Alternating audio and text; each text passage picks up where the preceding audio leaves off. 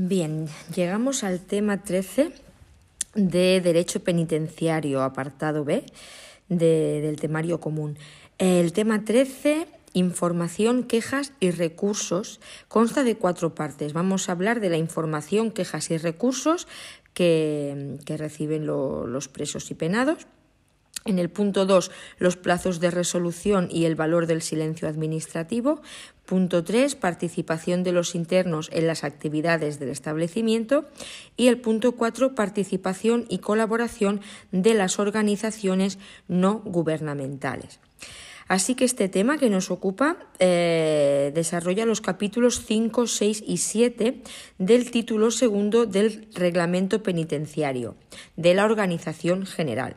El capítulo 5 sobre información, quejas y recursos, capítulo 6 participación de los internos en las actividades de los establecimientos y el capítulo 7 de la participación y colaboración de las organizaciones no gubernamentales. Vamos con el primer punto, información quejas y recursos.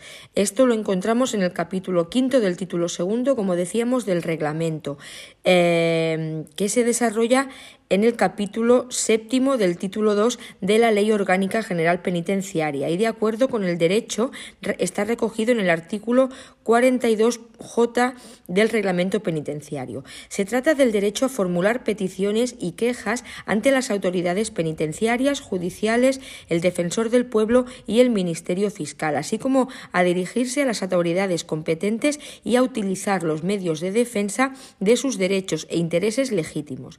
El reglamento penitenciario estructura el capítulo 5 en tres apartados. La información, por un lado, por otro, las peticiones y quejas ante la Administración penitenciaria y por último, un tercer apartado que serían las quejas y recursos ante el juez de vigilancia penitenciaria. Vamos a ver en primer lugar el apartado de información, recogido en el artículo 49 de la LOGP y el 52 del reglamento. Estos indican que los internos recibirán a su ingreso información escrita sobre sus derechos y deberes, sobre el régimen del establecimiento, sobre las normas disciplinarias y sobre los medios para formular peticiones quejas y recursos. Con tal fin, se les entregará un ejemplar de la cartilla o folleto informativo general y las normas de régimen interior del centro penitenciario donde estén ubicados. Esta cartilla informativa será editada por la Administración penitenciaria necesariamente en castellano y también puede estar en la lengua cooficial de la comunidad autónoma donde radique el centro penitenciario. En este apartado es necesario aludir a la instrucción 16-2011 de protocolo de atención individualizada a internos en el medio penitenciario, en el que, entre otras medidas informativas, se plantea la elaboración de un catálogo con referencia a las competencias de cada profesional y respuestas a las solicitudes y dudas más frecuentes de los internos en relación con materias como comunicaciones, paquetes, liquidaciones de condena, etcétera, y a quién cursar cada solicitud. Este catálogo deberá explicar, se deberá explicar bien individualmente o bien en grupo. También se establece la importancia de un programa informativo a los ingresos en sesión grupal que puede realizar a los educadores del centro y la necesidad de un libro de atención a internos en cada módulo o unidad. Es pertinente también en este apartado mencionar la instrucción 14-2011 de protocolo de acogida en el medio penitenciario. Hemos mencionado en primer lugar la instrucción 16-2011, protocolo de atención individualizada a internos, y ahora la instrucción 14-2011, protocolo de acogida en el centro penitenciario. En el caso de tratarse de internos extranjeros, se les informará además de la posibilidad de solicitar la aplicación de tratados o convenios internacionales suscritos por España para el traslado de personas condenadas a otros países, tanto por el de Estrasburgo como por lo dispuesto en la Ley 23-2014 de 20 de noviembre de reconocimiento mutuo de resoluciones penales en la Unión Europea. A este respecto hay que mencionar la orden de 11 de diciembre de 2014 sobre indicaciones relativas a la Ley 23-2014 de 20 de noviembre de reconocimiento mutuo de resoluciones penales en la Unión Europea En la que se reseña la información específica que debe facilitar el jurista a internos extranjeros comunitarios en relación con el traslado a su país para continuar el cumplimiento de su condena.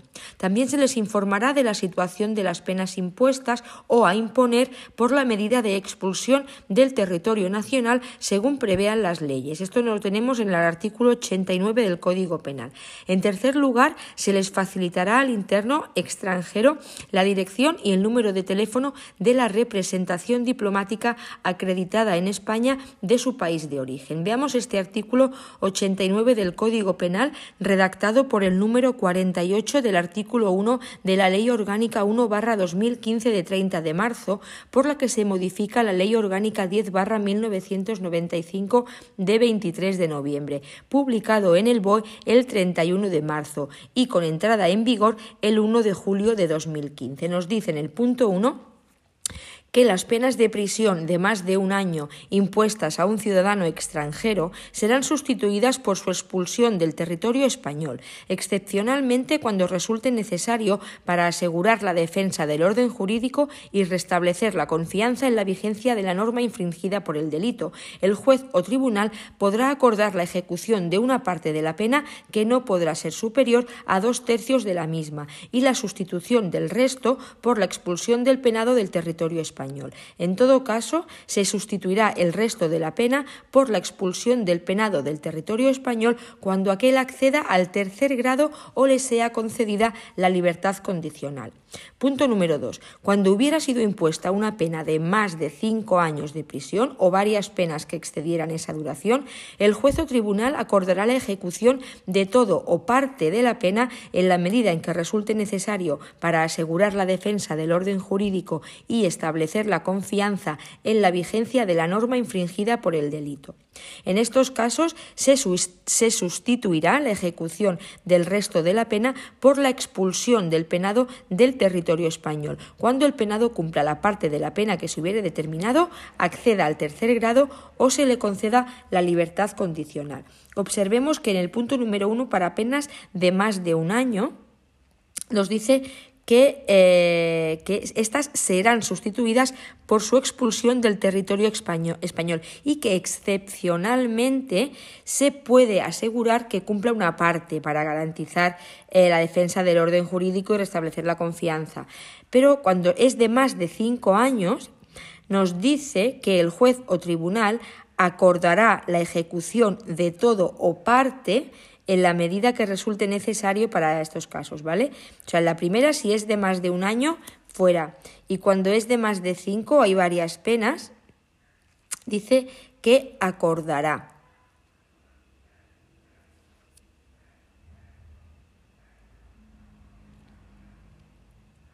Acordará que una, o antes, cuando es más de un año, dice que excepcionalmente puede mm, cumplir una parte y que cuando sea de más de cinco, obligatoriamente sí que debe de cumplir una parte, ¿vale? Punto 3. El juez o tribunal resolverá en sentencia sobre la sustitución de la ejecución de la pena siempre que ello resulte posible. En los demás casos, una vez declarada la firmeza de sentencia, se pronunciará con la mayor urgencia, previa audiencia al fiscal y a las demás partes sobre la concesión o no de la sustitución de la ejecución de la pena.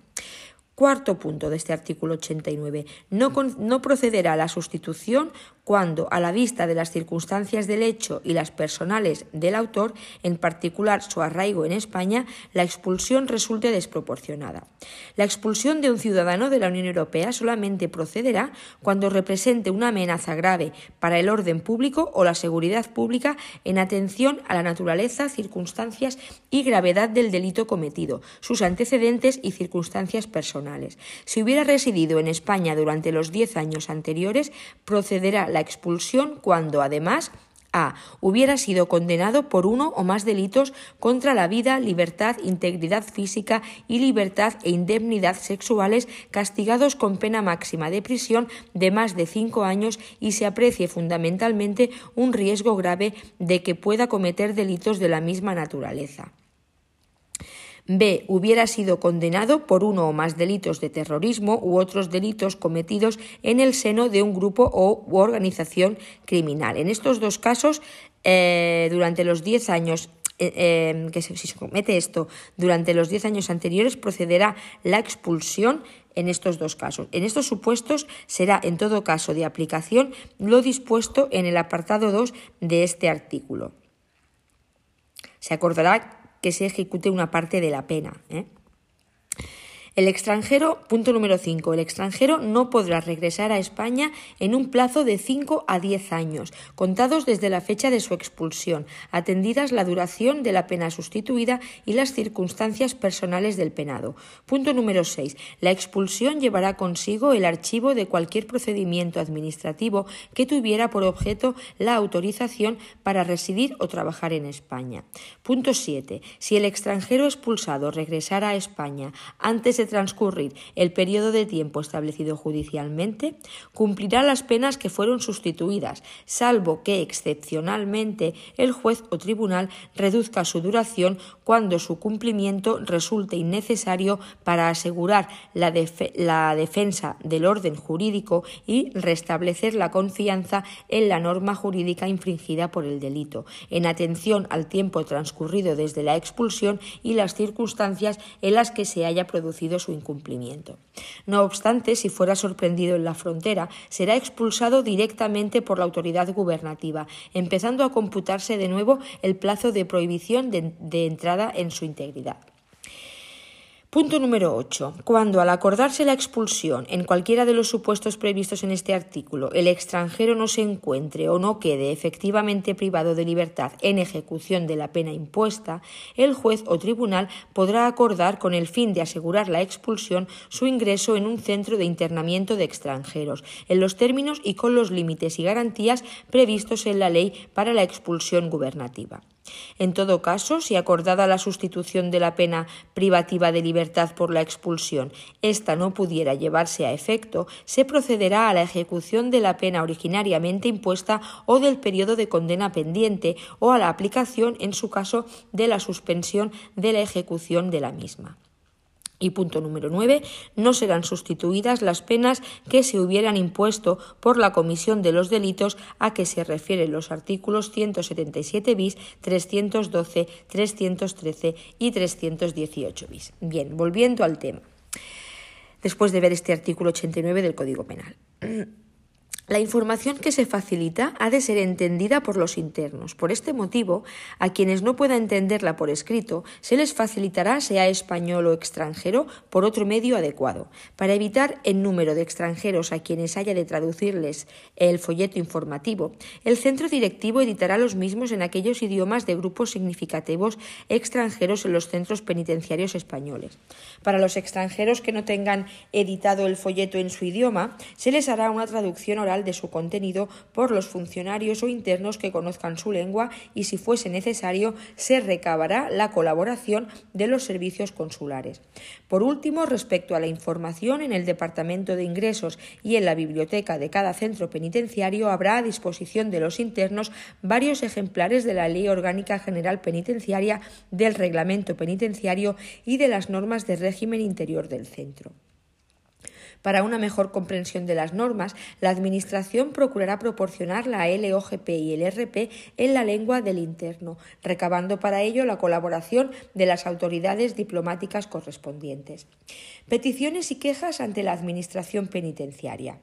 Bien, se parte de la premisa de que todo interno tiene derecho a formular verbalmente o por escrito peticiones y quejas sobre materias que sean competencia de la Administración penitenciaria, pudiendo presentarlas, si así lo prefiere el interno, en sobre cerrado con entrega de recibo. Dichas peticiones y quejas podrán formularse ante el funcionario encargado de la dependencia que el interno corresponda, ante el jefe de servicios o ante el director del centro o con quien legalmente le sustituya. Ante una petición o queja al director o quien éste determine, habrá de adoptar las medidas oportunas o recabar los informes que estime convenientes y, en todo caso, hacer llegar las peticiones o quejas a las autoridades u organismos competentes para resolverlas. Las peticiones y quejas que formulen los internos quedarán registradas y las resoluciones que se adopten al respecto se notificarán por escrito a los interesados, con expresión de los recursos que procedan, plazos para interponerlos y órganos ante los que se ha de presentar. Especial mención merecen las peticiones y quejas dirigidas al defensor del pueblo, las cuales no podrán ser objeto de censura de ningún tipo. De las sugerencias nos habla el apartado primero del artículo 61 del reglamento penitenciario, donde se dice que igualmente podrán presentar los representantes de los internos toda clase de sugerencias que deberán ser elevadas por el funcionario receptor al director del establecimiento. En este apartado es necesario hacer mención a la Instrucción 10-2007 de aplicación de la Orden Inter INT 949 2007 de 30 de marzo por la que se aprueba el formulario de quejas y sugerencias del Ministerio del Interior. El Real Decreto 951 2005 de 29 de julio por el que se establece el marco general para la mejora de la calidad en la Administración General del Estado introduce en su capítulo cuarto el programa de quejas y sugerencias con el objetivo de recoger y tramitar tanto las manifestaciones de insatisfacción de los usuarios con los servicios como las iniciativas para mejorar su calidad. La opinión de los que los ciudadanos sustenten de la Administración penitenciaria debe ser de continuo conocida por esta, de tal modo que resulte factible corregir deficiencias, satisfacer justas quejas y atender cuantas iniciativas se orienten a la mejora del funcionamiento de los servicios administrativos. En síntesis, se dispone de la citada Instrucción 10-2007 la obligatoriedad de facilitar a los ciudadanos los impresos previstos por la Orden INT 949-2007, lo que se hará preferentemente en los departamentos de comunicaciones, regulando el lugar de presentación, contestación al escrito en un plazo máximo de 20 días hábiles que podrá suspenderse en caso de que deba requerirse al interesado que formule aclaraciones necesarias dentro de los 10 días siguientes para la correcta tramitación seguimiento por la inspección penitenciaria de todas las quejas y sugerencias, remisión a la inspección penitenciaria de informe resumen cada trimestre a cargo de los centros de todas las quejas y sugerencias presentadas y elaboración de un informe anual a cargo de la inspección penitenciaria para su remisión a la unidad de coordinación y seguimiento global de los programas de calidad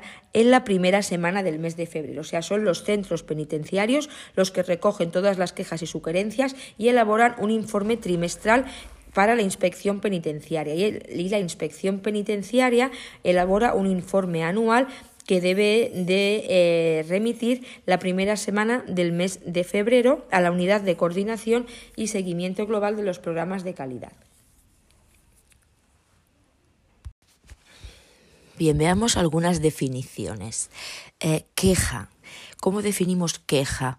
Pues queja es la facultad que pueden ejercer los ciudadanos de poner de manifiesto cualquier tardanza, desatención o anomalía observada en el funcionamiento o calidad de los servicios prestados por la Administración queja, facultad que pueden ejercer los ciudadanos de poner de manifiesto cualquier tardanza, desatención o anomalía observada en el funcionamiento o calidad de los servicios prestados por la Administración.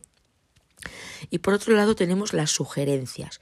Una sugerencia es la iniciativa que puede proponer el ciudadano en general ante las oficinas y servicios públicos para lograr la mejora en la organización, en el funcionamiento o en los medios personales y materiales de los servicios administrativos. Repetimos esto. Sugerencia, iniciativa que puede proponer el ciudadano en general, iniciativa, ante las oficinas y servicios públicos para lograr la mejora en la organización, en el funcionamiento o en los medios personales y materiales de los servicios administrativos. Entonces, una queja eh, es para poner de manifiesto cualquier tardanza, desatención o anomalía y una sugerencia es una iniciativa para proponer eh, la mejora en la organización, funcionamiento o medios. Son dos cosas diferentes, queja y sugerencia. Veamos eh, lo que nos dice el tema en cuanto al lugar de presentación de las quejas y sugerencias. Bien, cada centro penitenciario en servicios periféricos y el centro directivo en el ámbito central se constituye como una unidad responsable de la gestión de las quejas y sugerencias. El centro penitenciario en servicios periféricos y el centro directivo en el ámbito central con objeto de recoger y tramitar tanto las manifestaciones de insatisfacción de los usuarios con los servicios como las iniciativas para mejorar su calidad, o sea, las quejas y los recursos las quejas y las sugerencias. Dichas unidades deberán asimismo ofrecer a los ciudadanos respuesta a sus quejas o sugerencias, informarles de las actuaciones realizadas y, en su caso, de las medidas adoptadas. La dependencia donde se ubique la oficina o centro de atención al ciudadano, que preferentemente será en el Departamento de Comunicaciones de los centros penitenciarios y en el Registro General de Servicios Centrales, Departamento de Comunicaciones de los Centros Penitenciarios, Registro Central de los Servicios Centrales, anunciará en lugares bien visibles y mediante carteles la existencia de. Em, la existencia del formulario de quejas y sugerencias.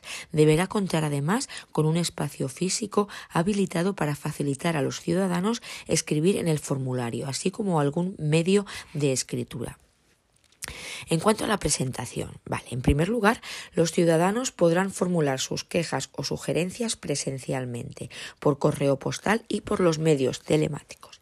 Las quejas y sugerencias presentadas por correo electrónico o a través de Internet deberán estar suscritas con la firma electrónica del interesado. 2. Si la queja o sugerencia se formula presencialmente, el usuario cumplimentará y firmará el formulario, pudiendo, si así lo desea, ser auxiliado por el funcionario responsable de la recogida de la queja o sugerencia. Si necesitase para expresar el motivo más espacio que el disponible en la hoja, se le facilitará un folio, en blanco autocopiativo. Al estar las hojas del libro numeradas, no deberá entregarse más de una hoja por queja o sugerencia formulada la queja o sugerencia, se entregará a los usuarios la tercera hoja autocopiativa del libro correspondiente. 3. Formulada la queja o sugerencia por cualquiera de los otros medios admitidos, los usuarios recibirán constancia de su presentación a través del medio que indiquen. 4. Si la queja o sugerencia se formula mediante correo postal, el funcionario responsable rellenará el, formulario, archivará el original junto al de la carta firmada y se enviará al ciudadano por correo postal con registro de salida la copia correspondiente del formulario, salvo que el ciudadano haya indicado otro medio para la constancia de la presentación, comenzando desde ese momento el plazo para su tramitación. Quinto, el código de la incidencia será rellenado por el funcionario responsable de la recogida de la queja o sugerencia, en base a la codificación recogida en el anexo 2 de la orden INT 949 2007 de 30 de marzo. 6. La primera hoja autocopiativa quedará en la unidad responsable de la queja o sugerencia como soporte para la contestación al ciudadano. La segunda hoja se remitirá a la inspección penitenciaria junto con la contestación a la queja o sugerencia. 7. Si la queja o sugerencia se refiere a otro organismo o unidad distinta a aquella donde se presenta, será remitida a la mayor brevedad posible a la inspección penitenciaria que deberá hacerla llegar al organismo o unidad objeto de la incidencia. En cuanto a la contestación, en primer lugar, recibida la queja o sugerencia, el director del centro penitenciario o el subdirector general competente en servicios centrales informará al interesado de las actuaciones realizadas en el plazo de 20 días hábiles. Este plazo podrá suspenderse en el caso de que deba requerirse al interesado para que en el plazo de 10 días hábiles formule las aclaraciones necesarias para la correcta administración de la queja o sugerencia. Transcurrido el plazo establecido sin obtener respuesta de la Administración, el ciudadano podrá dirigirse a la inspección penitenciaria, quien deberá comunicarle los motivos de la falta de contestación y proponer, en su caso, la adopción de las medidas oportunas. En cuanto al seguimiento, en primer lugar, la inspección penitenciaria hará el seguimiento de las quejas y sugerencias tanto de los servicios periféricos como de los servicios centrales, la inspección penitenciaria. Dos, las unidades responsables de la gestión de las quejas y sugerencias deberán remitir dentro de los cinco primeros días de los meses de abril, junio, octubre y enero un informe en resumen de las quejas y sugerencias tramitadas al objeto de que la inspección penitenciaria elabore y remita los informes trimestrales a que hace referencia la disposición quinta de la orden INT barra 949 barra 2007. En el ámbito de servicios centrales, estos informes deberán ser remitidos desde cada una de las subdirecciones generales. A efectos de lo dispuesto en el párrafo anterior, se usarán como medios de comunicación con la inspección penitenciaria el fax y el correo electrónico. En este último caso, la dirección a la que deberán remitirse los informes es sgip.dgip.mir.es.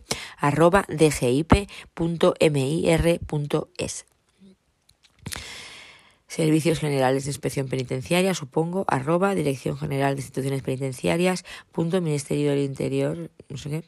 Puede ser. La inspección penitenciaria elaborará en el mes, a ver un momento, eh, en el mes de enero de cada año un informe de las quejas y sugerencias recibidas en el año anterior, estructuradas conforme a la clasificación recogida en el anexo 2 de la orden INT barra 949 barra 2007 e incluyendo como mínimo los datos que se reflejan en la fase cuarta de la guía para la gestión de las quejas y sugerencias elaborada por el Ministerio de Administraciones Públicas. En ese informe deberán señalarse las acciones de mejora implantadas como consecuencia de las quejas y sugerencias recibidas y será remitido en la primera semana del mes de febrero de cada año. A los órganos y con los efectos previstos en el artículo 18 del Real Decreto 951-2005 en relación con el artículo 3.4 del mismo texto legal y la disposición sexta de la Orden INT 949 2007 de 30 de marzo. En cuanto a las quejas y recursos ante el juez de vigilancia. Con independencia de lo dispuesto en las peticiones y quejas ante la Administración, los internos podrán formular directamente eh, las peticiones o quejas o interponer recursos ante el juez de vigilancia en los supuestos a que se refiere el artículo 76 de la LOGP. De la acción realizada se entregará al interno o a su representante recibo o copia simple, fechada y sellada de las quejas o recursos que formule. Cuando el escrito de queja o recurso se presente ante cualquier oficina de registro de la Administración Penitenciaria, una vez entregado al interno o a su representante recibo o copia simple, fechada y sellada, se remitirá sin dilación y en todo caso en el plazo máximo de tres días al juez de vigilancia penitenciaria correspondiente. Tenemos, por tanto, que los internos pueden acudir al juez de vigilancia penitenciaria formulando peticiones y quejas e interponiendo recursos. Es de destacar que pueden formularse por escrito y también oral sin estar sujetos a requerimientos formales.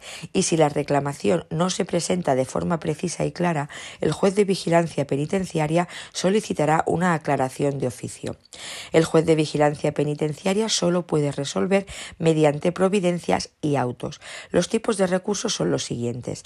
En primer lugar, tenemos el recurso de reforma. Se puede interponer contra todos los autos del juez de vigilancia penitenciaria en el término de los tres días siguientes a la última notificación de la resolución.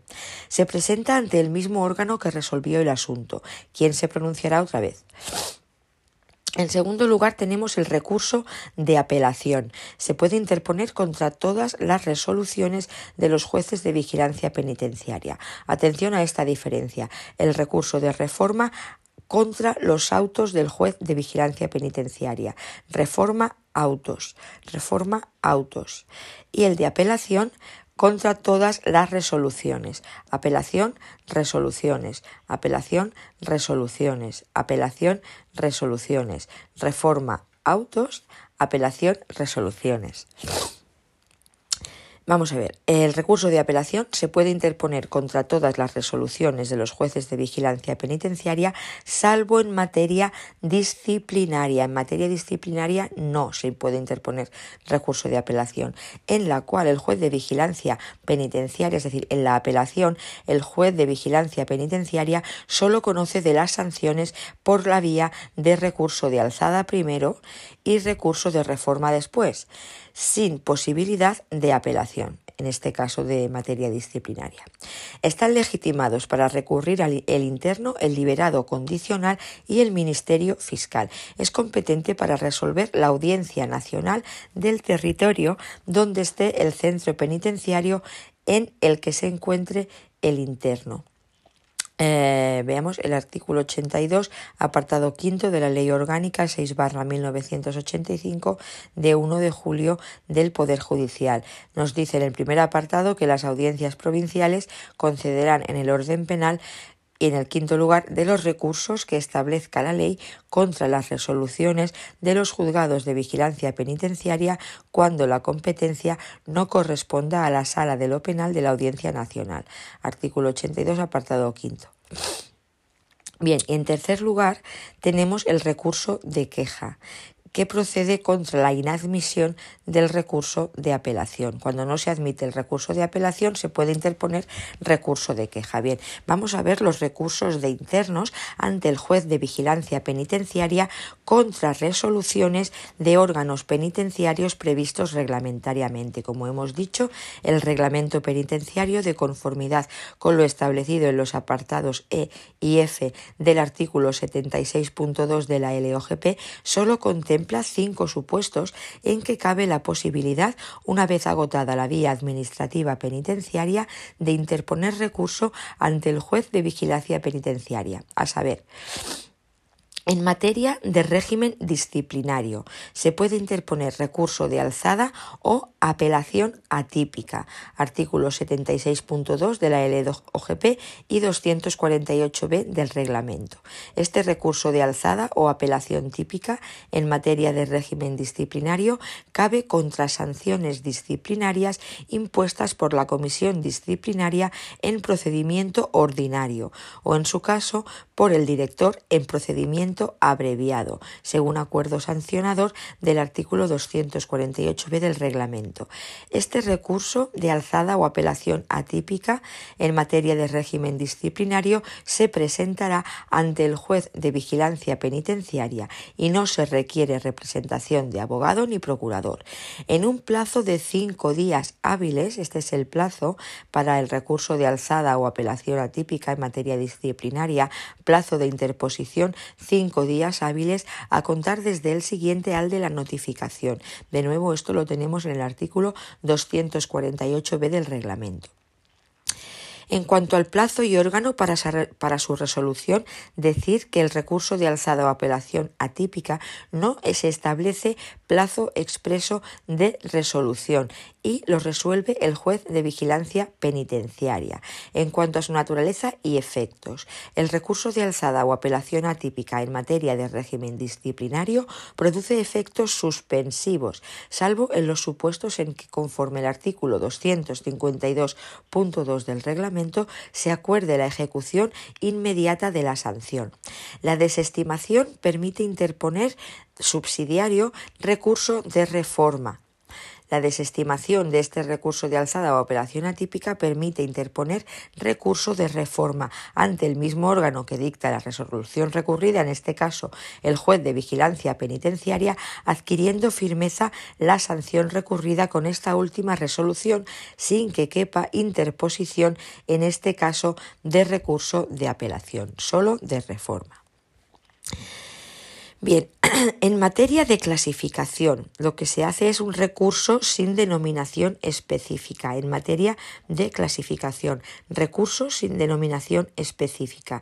Artículo 76.2 apartado F de la, de la LOGP y artículos 95.2, 103.5, 7, 105.2 y 106.5 del reglamento. Este recurso, sin denominación específica en materia de clasificación, cabe contra resolución del centro directivo de clasificación en primer grado o, en su caso, de regresión a dicho grado.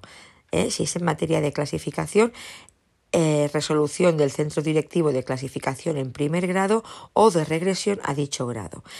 También por resolución del centro directivo de clasificación inicial o consideración de resolución de clasificación inicial, es decir, clasificación ejecutoria. Por resolución del centro directivo sobre mantenimiento de grado y sobre resolución del centro directivo sobre la progresión regresión de grado. Por eso son en materia de clasificación, es sobre las resoluciones del centro directivo referentes a la clasificación. La primera sería en primer grado o de regresión a dicho grado, la segunda por la clasificación inicial o consideración de resolución de clasificación inicial, la segunda por resolución sobre materia de grado y la cuarta sobre resolución sobre progresión o regresión de grado. Este recurso, sin denominación específica en materia de clasificación, se presenta también ante el juez de vigilancia penitenciaria ni tampoco requiere la representación de abogado ni de procurador.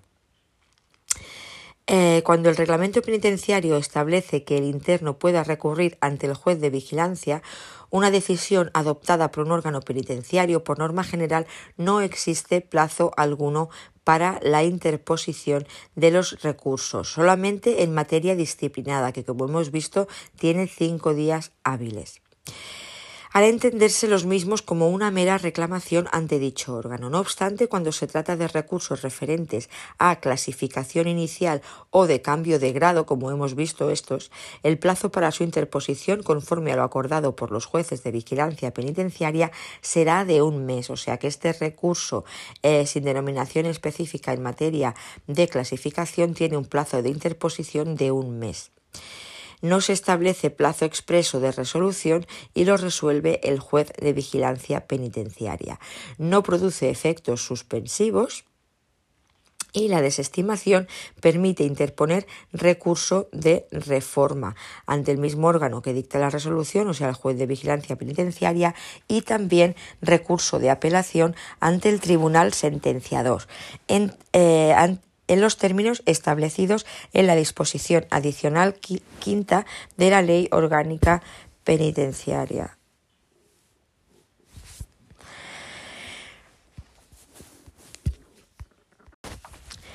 Pues llegamos al segundo punto del tema. Vamos a hablar de los plazos de resolución y del valor del silencio administrativo. La posibilidad que tienen los internos de formular peticiones y quejas ante la Administración penitenciaria es uno de los derechos del recluso, como hemos visto en el artículo 42.j del reglamento, pudiendo versar sobre los más variopintos temas. Estas peticiones y quejas se presentan ante el funcionario, el jefe de servicios o ante el director. Sin embargo, el reglamento no fija un plazo para resolver lo solicitado. Si lo indicaba el reglamento penitenciario en su punto 81, señalando el plazo de 15 días para emitir resolución sobre lo demandado, transcurrido el cual, ante el silencio administrativo, el interno podía acudir al juez de vigilancia penitenciaria en vía de queja. Recuérdese lo dispuesto en el artículo 21 de la Ley 39-2015 del Procedimiento Administrativo Común de las Administraciones Públicas respecto a la obligación de resolver de forma expresa. El punto 2 señala el plazo máximo en el que debe notificarse la resolución expresa será el fijado por la norma reguladora del correspondiente procedimiento. Este plazo no podrá exceder de seis meses, salvo que una norma con rango de ley establezca uno mayor o así venga previsto en el derecho de la Unión Europea. Y el punto número tres que dice cuando las normas reguladoras de los procedimientos no fijen el plazo máximo, este será de tres meses. O sea, cuando no eh, se fije de tres meses y el plazo máximo que debe notificarse la resolución expresa será el, el fijado por la norma reguladora, sin que pueda exceder de seis meses, excepto que haya una norma con rango de ley. Es decir, la norma reguladora tiene que fijar este plazo de resolución, que no podrá ser mayor de seis meses. Ahora bien, si no lo especifica, no podrá ser superior a tres meses. Definición del silencio administrativo. A ver, el silencio administrativo se configura como una ficción legal que trata de garantizar a los particulares el legítimo derecho de sus derechos, en el, legítimo ejercicio de sus derechos en el caso de que la Administración no cumpla con sus obligaciones, de manera que resulta de aplicación cuando la Administración incumple con su genérica obligación de resolver los procedimientos, ya sea por la falta total de tramitación del procedimiento o por su tramitación solo parcial al no haber sido notificada su resolución dentro del plazo normativamente establecido. Nace de manera automática por Ministerio de la Ley desde el vencimiento del plazo máximo en el que debe dictarse y notificarse la resolución expresa sin que la misma se haya producido. La obligación de resolver de las administraciones públicas eh, nos dice que las administraciones públicas están obligadas a resolver con carácter general todos los procedimientos administrativos en el plazo fijado por las propias normas del procedimiento. Artículo 21 de la Ley 39-2015 del Procedimiento Administrativo Común de las Administraciones Públicas. Ahora bien, en relación con lo indicado anteriormente, el plazo para resolver no puede exceder de seis meses, salvo que una norma con rango de ley establezca uno mayor o así venga previsto en la normativa comunitaria europea. Es decir, las normas internas con rango de ley o las normas de derecho europeo pueden establecer cualquier plazo, pero una norma interna de rango reglamentario no puede establecer un plazo superior a seis meses. Cuando las propias normas del procedimiento no fijen plazo, este será de tres meses. Existen dos excepciones. La primera, que el procedimiento termine por pacto o convenio y la segunda, que se ejerciten derechos sometidos únicamente al deber de declaración responsable o comunicación a la Administración. En cuanto a las consecuencias del, del, silencio administrativo positivo o estimatorio, bien, tiene la consideración de acto administrativo finalizador del procedimiento, pudiendo hacerse valer tanto ante la Administración como ante cualquier persona física o jurídica, pública o privada. A pesar de tener la consideración de acto definitivo, se mantiene vigente la obligación de resolución expresa del procedimiento por parte de la Administración, si bien dicha resolución está totalmente condicionada, puesto que sólo podrá dictarse para confirmar el sentido positivo del silencio administrativo. En cuanto a las consecuencias del silencio administrativo negativo o desestimatorio, tiene los solos efectos de permitir a los interesados la, interposición del recurso administrativo o contencioso administrativo que resulte procedente. El silencio negativo, a diferencia del positivo, no tiene la consideración de acto administrativo, sino que es mm, una mera ficción legal que abre la posibilidad de impugnación superando los efectos de la inactividad de la Administración, pero que deja subsistente la obligación de la Administración de resolver expresamente. En este caso, la Administración ha de resolver sin vinculación alguna al sentido negativo del silencio. El silencio administrativo en procedimientos iniciados a la solicitud del interesado se regula en el artículo 24 de la Ley 39-2015 del Procedimiento Administrativo Común de las Administraciones Públicas. Este será positivo con carácter general y será negativo en los siguientes casos. Que una norma con rango de ley o una norma de derecho de la Unión Europea o de derecho internacional aplicable en España establezcan lo contrario. Que se trate de procedimientos relativos al ejercicio del derecho de petición a que se refiere el artículo 29 de la Constitución, que la estimación tuviera como consecuencia que se transfirieran al solicitante o a terceros facultades relativas al dominio público o al servicio público, que se trate de un procedimiento cuya estimación implique el ejercicio de actividades que puedan dañar el medio ambiente que se trate de un procedimiento de responsabilidad patrimonial de las administraciones públicas y, por último, que se trate de procedimientos de impugnación de actos y disposiciones y en los que eh, de revisión de oficio iniciados a solicitud de los interesados. Existe una excepción cuando el recurso de alzada se interponga contra la desestimación por silencio administrativo de una solicitud por el transcurso del plazo, se entenderá estimado el mismo si llegado el plazo de resolución, el órgano administrativo competente no dictase resolución expresa sobre el mismo. Esta cuestión, si el silencio administrativo es un procedimiento, en un procedimiento iniciado a solicitud del interesado es positivo o negativo, es motivo de controversia y muchas veces de judicialización ante las muchas veces automática resistencia de la Administración a considerar estimada la solicitud de un interesado ante su falta de contestación. Debe tenerse en cuenta que la justicia poco a poco va delimitando los casos en los que el silencio administrativo es positivo en los procedimientos iniciados a solicitud del interesado. Silencio administrativo en procedimientos iniciados de oficio se recoge en el artículo 25 de la Ley 39-2015 del procedimiento administrativo común de las administraciones públicas. Tiene un efecto negativo.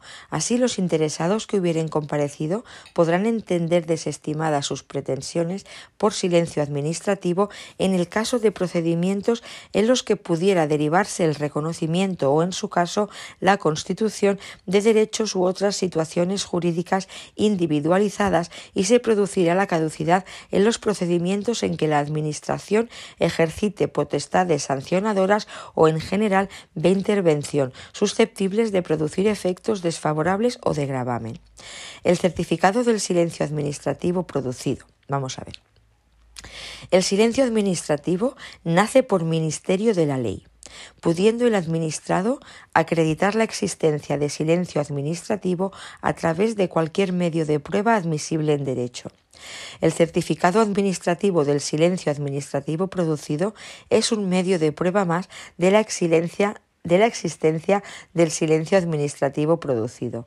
El certificado debe emitirse de oficio por la Administración en el plazo máximo de 15 días desde que expire el plazo máximo para resolver el procedimiento o, en su defecto, desde que se haya solicitado por el interesado. Igualmente, recordar lo previsto en la disposición adicional vigésimo novena de la Ley 14-2000 de 29 de diciembre de medidas fiscales, administrativas y del orden social, que en su apartado 2 regula el efecto denegatorio del silencio administrativo a las solicitudes de permisos, traslados, peticiones y quejas, comunicaciones y visitas, revisión de grado, clasificación inicial, solicitud de revisión de grado por la central de observación, revisión de la aplicación del régimen del artículo 10 de la LOGP, eh, concesión de beneficios penitenciarios, solicitud de trabajo productivo en un centro penitenciario, solicitud de prestaciones de formación, solicitud de ayudas y prestaciones sociales y solicitudes de intervención en centros penitenciarios de asociaciones, entidades y ONGs. Y llegamos al punto número 3, participación de los internos en las actividades del establecimiento. Este epígrafe se refiere al capítulo cuarto, el cual, perdón, al capítulo 6, el cual adopta esta misma denominación. Viene regulado en el artículo 55 y siguientes del reglamento penitenciario. También hay que tener presente la instrucción 18-2011 sobre niveles de intervención en módulos de respeto. La Ley Orgánica General Penitenciaria en su artículo 24 señala se establecerán y estimularán en la forma que se señale reglamentariamente sistemas de participación de los internos en actividades o responsabilidades de orden educativo, recreativo, religioso, laboral, cultural o deportivo. Igualmente participarán en los servicios alimenticios y confeccionado de racionados y en el control de calidad y precios de los productos que se venden en el centro. En el reglamento penitenciario se especifica esta gama de participaciones con las siguientes anotaciones. Primera, las áreas de participación de los internos. Nos dice que los internos participarán en la organización del horario y de las actividades de orden educativo, recreativo, religioso, laboral, cultural o deportivo. También se procurará la participación en el desenvolvimiento de los servicios alimenticios y de confección de racionados, según indica el artículo 24 de la LOGP y establezcan las normas de desarrollo. Es el Consejo de Dirección el que, mediante resolución motivada, podrá ampliar la participación de los internos en otras áreas regimentales diferentes a las mencionadas. La participación de los internos en estas actividades en los centros de régimen abierto y de régimen ordinario, también en los de preventivos, se efectuará a través de comisiones ajustadas a las indicaciones siguientes.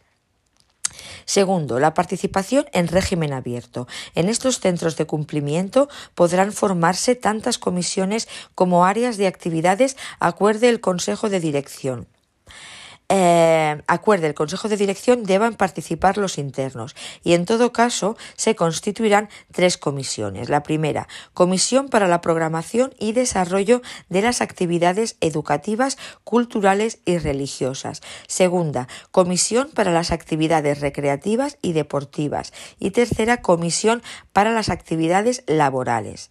¿Vale? Tenemos que la participación de régimen abierto, eh, los centros de cumplimiento podrán formarse tantas comisiones como áreas de actividades acuerde el Consejo de Dirección para que participen los internos. En todo caso, se constituirán tres, la Comisión para la Programación y Desarrollo de Actividades Educativas, Culturales y Religiosas, la Comisión para las Actividades Recreativas y Deportivas y la Comisión para las Actividades Laborales. La elección de los internos que haya de integrar las, distintas comisiones se llevará a cabo anualmente o cuando se cumpla el requisito de composición o cuando se incumpla el requisito de composición de tres miembros. Podrán presentarse como candidatos y participar como electores todos los internos clasificados en tercer grado de tratamiento. La convocatoria de la elección y la recepción de las candidaturas corresponde al Consejo de Dirección. La mesa electoral estará compuesta por el interno de más edad y el más joven y presidida por uno de los educadores del centro. Cada interno elegirá dos de los candidatos presentados para cada uno de los órganos participación. Del resultado de la votación se levantará acta que se expondrá en el tablón de anuncios del establecimiento. Cada comisión estará integrada al menos por tres internos, actuando como presidente y secretario de dicha comisión los miembros que designe la propia comisión en su primera reunión. A las reuniones que celebren las comisiones asistirá el educador o empleado público que tenga a su cargo las actividades cuya programación y desarrollo vaya a ser objeto de estudio. En tercer lugar, nos dice el reglamento eh, sobre la participación en régimen ordinario. Dice que en los establecimientos de preventivos y de cumplimiento en segundo grado, las comisiones serán las determinadas por el mismo procedimiento que en el régimen abierto, debiendo estar compuestas al menos por un representante de cada una de las unidades de clasificación del centro, sí que en ningún caso el número de miembros pueda ser inferior a tres. La designación de presidente y secretario será como en el régimen abierto, asistiendo igualmente el educador o trabajador encargado. Anualmente el Consejo de Dirección anunciará la renovación de las comisiones de participación o cuando haya menos de tres miembros. Se instará a los internos de cada una de las unidades de clasificación a que participen en las comisiones comunicándolo al funcionario encargado del departamento con la suficiente antelación. El día que señale el Consejo de Dirección se formará la mesa compuesta por el interno más joven y por el de más edad y presidida por un funcionario de la unidad. A diferencia del régimen abierto, ahora son los componentes de la mesa quienes pasarán por las celdas del departamento recogiendo los votos de los internos, procediendo con posterioridad al recuento de los mismos y al anuncio de los resultados. Todos los internos de cada unidad podrán participar en la elección y podrán presentarse para ser elegidos, siempre que no hayan sido elegidos en el plazo anterior de un año. Tampoco podrán ser elegidos aquellos internos que tengan sanciones disciplinarias por faltas muy graves o graves sin cancelar. 4. Algunas situaciones excepcionales. En el caso de que algún interno que desease participar en las comisiones resultase elegido por más de un 15% de los internos de la unidad, el Consejo de Dirección procederá a sortear entre ellos quiénes serán los que participarán en el desarrollo de las actividades durante el tiempo siguiente a esta nueva convocatoria. En el caso de alteración del orden o cuando se tenga conocimiento de irregularidades en la elección, el Consejo de Dirección podrá acordar la suspensión del proceso. Cuando se trate de organizar la participación de los internos en una actividad sectorial que no afecte a la totalidad del establecimiento, si así lo acuerda el Consejo de Dirección, se podrá limitar la participación a los internos afectados por la misma. A través de los representantes y de acuerdo con las normas del régimen interior, los internos podrán organizar por sí mismos las actividades mencionadas eh, como de participación o colaborar en su organización con los funcionarios encargados de ello. Igualmente, los representantes de los internos podrán presentar toda clase de sugerencias que elevará el funcionario al director del centro. En cuanto a la participación de las actividades laborales, ha de ajustarse a lo indicado por el, Real Decreto 782-2001. Bien, veamos ahora eh, el punto número cuatro en cuanto a la participación y colaboración de las organizaciones no gubernamentales.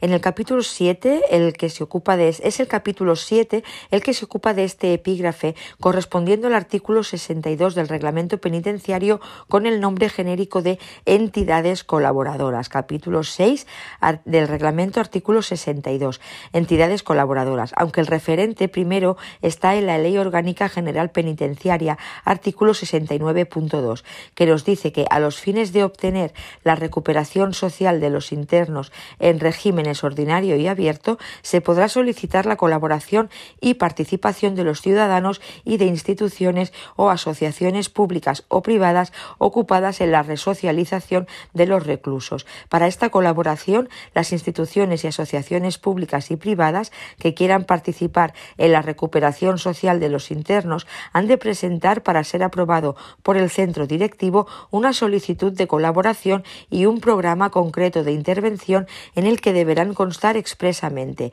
en primer lugar, los objetivos a alcanzar, después la duración, la duración temporal del programa, el colectivo de reclusos a los que va dirigida la intervención, los medios materiales con los que cuente, los medios personales que podrá utilizar, los indicadores y parámetros de evaluación del impacto y de los resultados de su programa y la relación nominativa del voluntariado que vaya a participar en la ejecución del programa.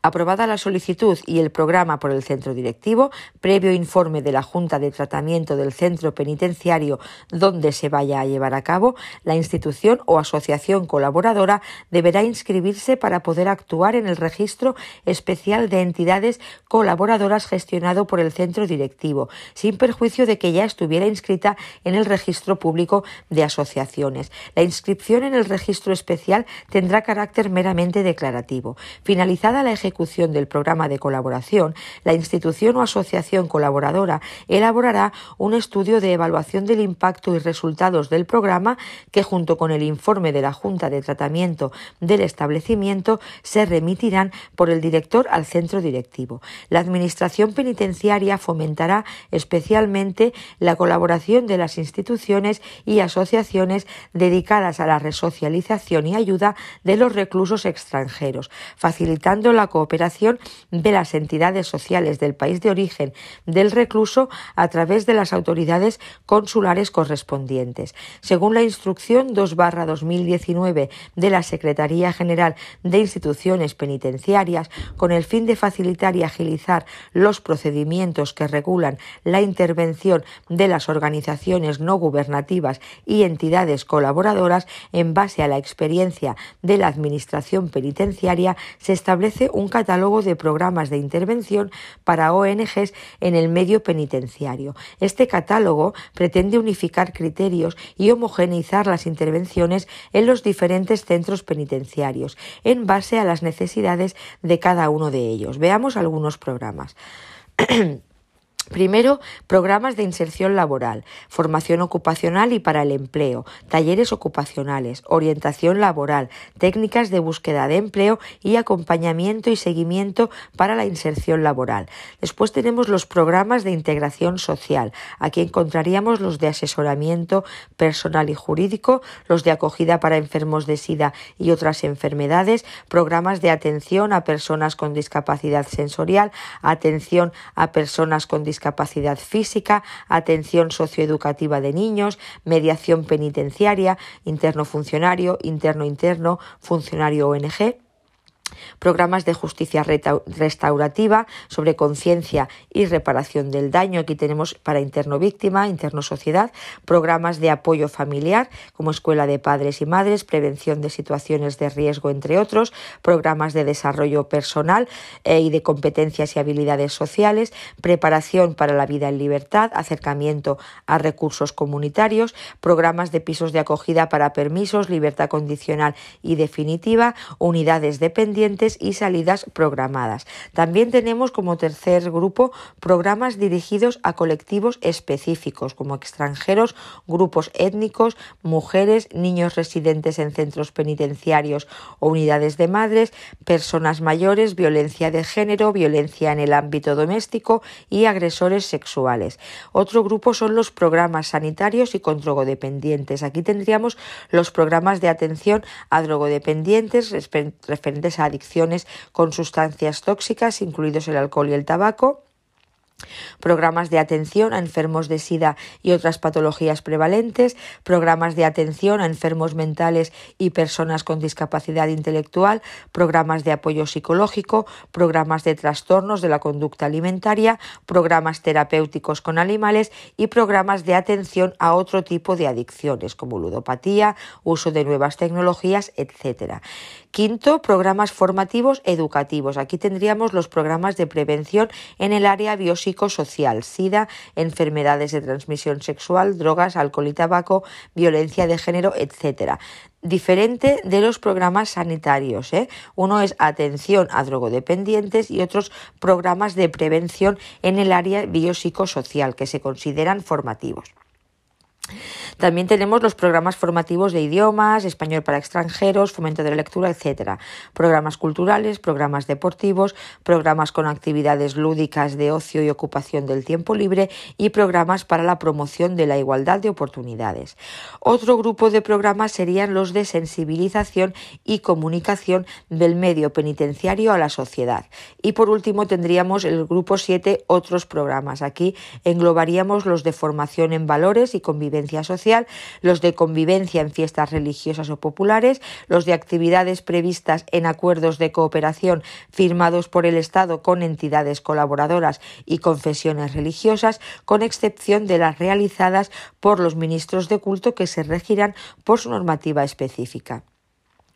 La inscripción en el Registro Especial de Entidades Colaboradoras gestionado por el centro directivo se producirá una vez aprobada por el centro directivo la solicitud y programa de colaboración y después de inscribirse en el registro público de asociaciones correspondiente si no lo estaba previamente. O sea que eh, una vez aprobada la solicitud del centro por el centro directivo la solicitud y programa de colaboración, se deberá inscribir eh, la asociación en el registro especial de entidades colaboradoras del centro directivo y también en el registro público de asociaciones si es que ya no lo estaba antes. Los programas de de intervención tendrán en general carácter bianual, con independencia de que una entidad pueda presentar su programa con una temporalidad inferior. Los periodos bianuales se establecen con la siguiente cadencia, o sea, bienio del 18-19. Independientemente de su inicio, todos los programas se extinguirán el día 31 del 12 del 19. Para el bienio 2021, independientemente de su inicio, todos los programas se extinguirán el 31 de diciembre del 21. Bienio 22-23. Independientemente de su inicio, todos los programas se extinguirán el 31 de diciembre del 23. Y para el bienio 24-25, independientemente de su inicio, todos los programas se extinguirán el día 31 del 12 del 2025.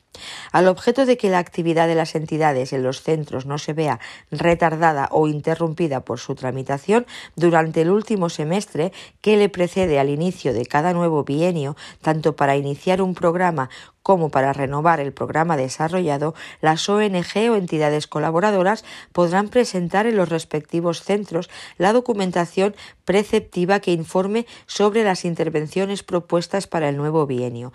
Las intervenciones que cursarán alta con fecha 1 de enero, en cualquier caso, si bien cuando la justificación lo requiera, se podrá iniciar un nuevo programa con posterioridad a esa fecha. Poderosamente llama la atención la premisa establecida en el artículo 69.2 de la LOGP a los fines de obtener la recuperación social de los internos en regímenes ordinario y abierto, se podrá solicitar la colaboración y participación de los ciudadanos y de instituciones o asociaciones públicas o privadas ocupadas en la resocialización de los reclusos, al no mencionar expresamente a los internos clasificados en primer grado, a los que se aplica el régimen cerrado. Y hasta aquí el tema 13.